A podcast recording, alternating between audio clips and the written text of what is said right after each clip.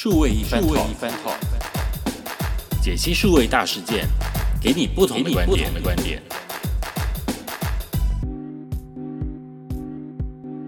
听众朋友们，大家好，欢迎收听数位一番 talk，我是佩伦。今天要跟大家来聊的主题是二零二一年 UX UI 的五个重要趋势。UX 或 UI 是什么呢？如果平常你的工作任务是跟产品设计比较没有关系的话，可能就不大了解了。不过啊，我们在做行销的，可就不能不认识这两个重要的工作职务。尤其在 APP 的时代里面，一个服务能不能获得用户的喜爱，进而变成忠实的客户，除了产品本身的功能性之外，界面的设计与流畅度会是非常重要的一环。首先呢，我们先来介绍一下什么叫做 UX。它的英文全名呢叫做 User Experience，中文叫做使用者体验或者是用户体验。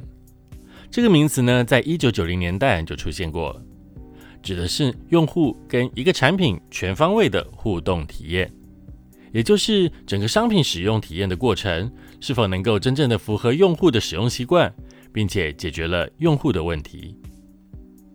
这个体验过程呢是非常完整的，从产品的开发初期开始。透过访谈的方式去找出用户真正痛点，也就是用户真正的需求，才能够对症下药。过去呢，我们在开发商品的时候，常常会落到一个情境，就是我们会去想象用户应该会喜欢这个，或者用户会对某件事情感到困扰，因此会需要有好的产品来帮助他们解决问题。这种以产品开发者的角度去开发出来的产品呢？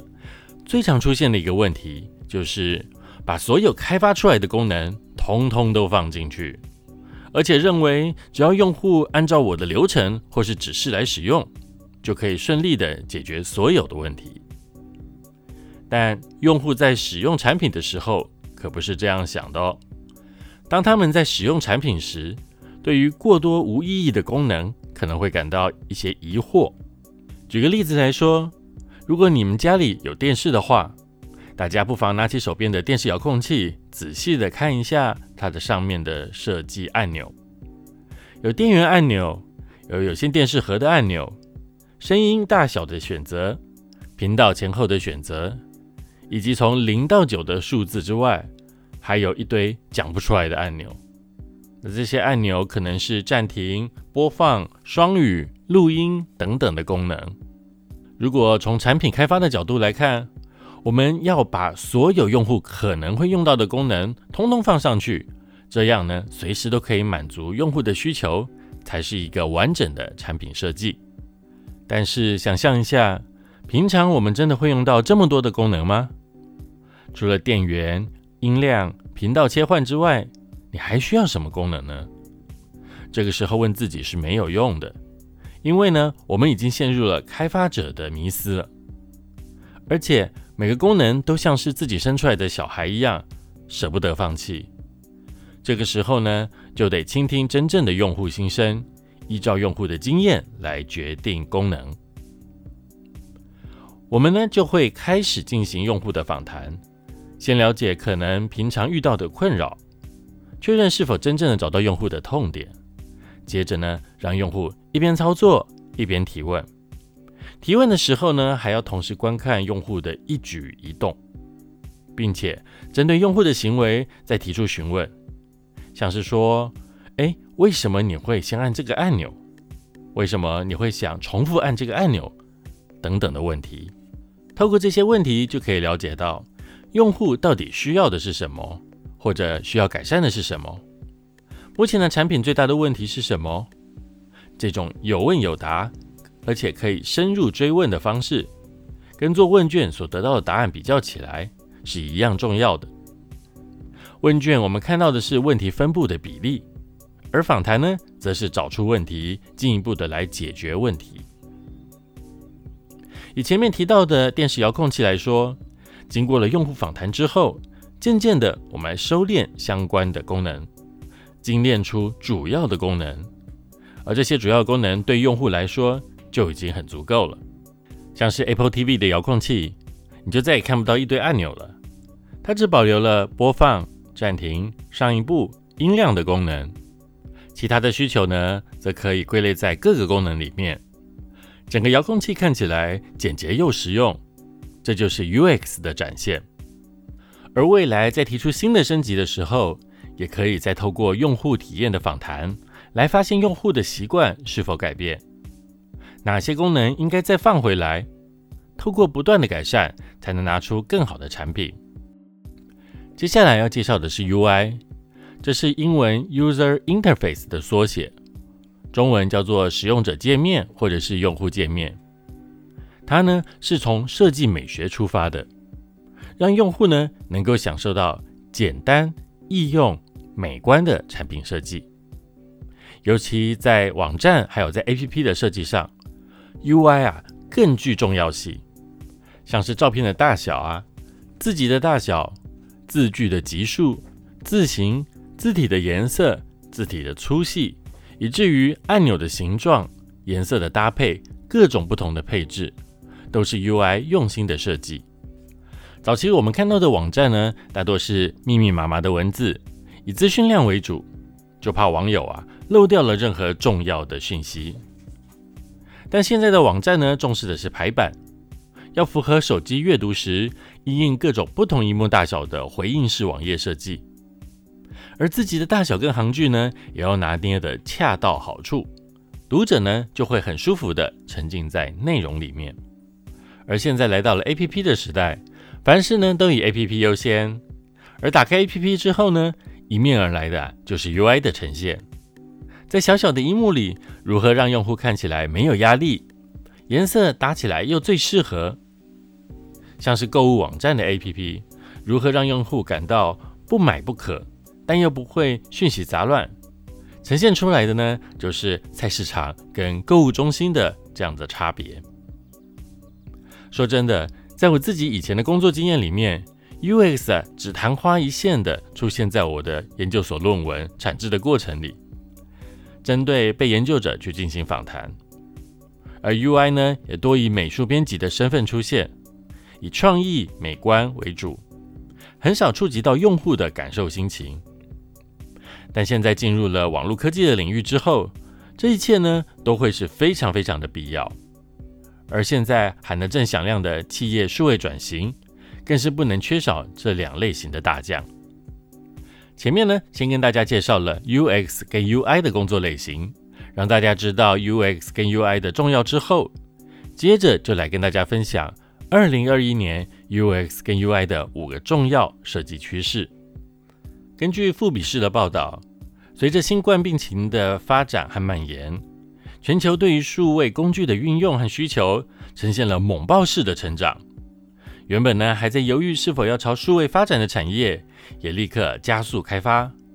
短短一年半的时间，所有的产业都抢着搭上数位列车，以高铁的速度前进。既然数位成了主流，在这个领域的两大重要支柱 UX 跟 UI 更是我们必须重视的。尤其 UX 跟 UI 直接面对着用户，如何顺应用户的习惯来进行开发、进行优化，让用户更爱我们的服务，就必须赶快知道有哪些趋势是要赶快去迎面赶上的。在这篇报道中提出了2021年的五种流行设计趋势。第一个呢，叫做玻璃拟态。什么叫做玻璃拟态啊？玻璃拟态就是看起来像玻璃一样的穿透感。用比较白话的说法，就是有透明度，让背景呢呈现出模糊的磨砂玻璃的效果。这种一层一层的穿透感呢，其实早在二零一三年的时候呢就有在使用了，例如 iOS 七或者是 Windows Vista 的系统。那时候就已经在引用了，只是呢，当时呢还没有成为主流。一直到近期啊，苹果电脑跟 iPhone 手机的运用，这种有前后层次的设计方式呢，呈现出一种特殊的时尚感，让用户相当的买单。作者呢还特别提到，蓝色呢比任何其他颜色都更吸引眼球，所以请尝试将它添加到设计里面。第二个呢，则是大而响亮的字体。前面呢，我们提到了字体的呈现对于用户来说是非常重要的。行距太小的内容，或者是字级太小的内容，都可能影响到用户的阅读，进而反映在品牌的喜好度的上面。而这边呢，所讲的大而响亮，并不是说要把字放到很大，颜色要很显艳、很跳痛，才能够抓住读者的视觉，而是尽量去尝试一些字体搭配的变化。例如，在中文里面，明体看起来就比较老派。而黑体呢，看起来就比较有现代感，但这不代表这两种字体是不能混搭的。适当的搭配或许能够抓住读者的眼光，产生出响亮的视觉效果。第三呢，则是抽象几何。在艺术作品来说，抽象画让人拥有更多的想象。作者说，具有线条、形状和角度的抽象艺术，一直呢是一种流行的风格。通过颜色和元素的非线性组合，表达的自由流动。而这种呈现的方式呢，不但可以引导用户将视线呢集中在想要强调的重点上，而且还可以增加吸睛度。这样啊，同时的满足设计的创意发挥，还有商业的目的。第四，则是三 D 图像。三 D 的技术呢，其实已经非常的成熟了。但我们这边所说的三 D 指的不是逼真写实的那种，而是有点能够运用三 D 去模拟动作的感觉。作者认为，今年啊最有意思的三 D 就是三 D 卡通图案，每个人呢都可以化身为卡通造型的模样。另外呢，把三 D 的元素套到二 D 的照片里面呢，也可以添加很多的趣味和深度。最后一个呢，他特别提到的就是语音用户的界面。说话是我们天生就会使用的，也是呢最直接的表达沟通方式。而写字呢，则是必须动用到很多的器官，包括了要用眼睛观看、脑袋重新思考组织，然后呢再用手去书写出来。而说话呢，就是很直觉的反应，脑袋想到什么，直接脱口而出。因此，能说就不要写，这就是最方便的了。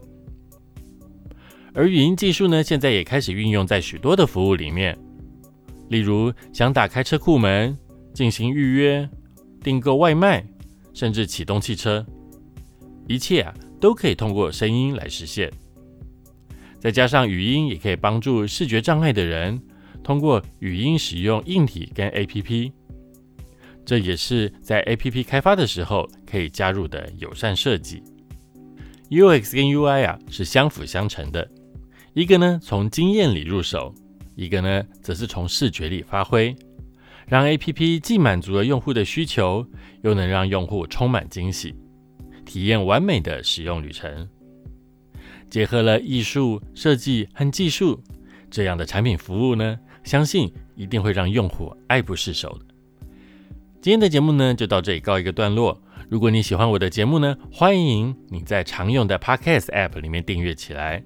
如果你是 Apple Podcast 的用户，麻烦一下，请到节目页的下方给五星加好评，让更多人也有机会能够听到这个节目。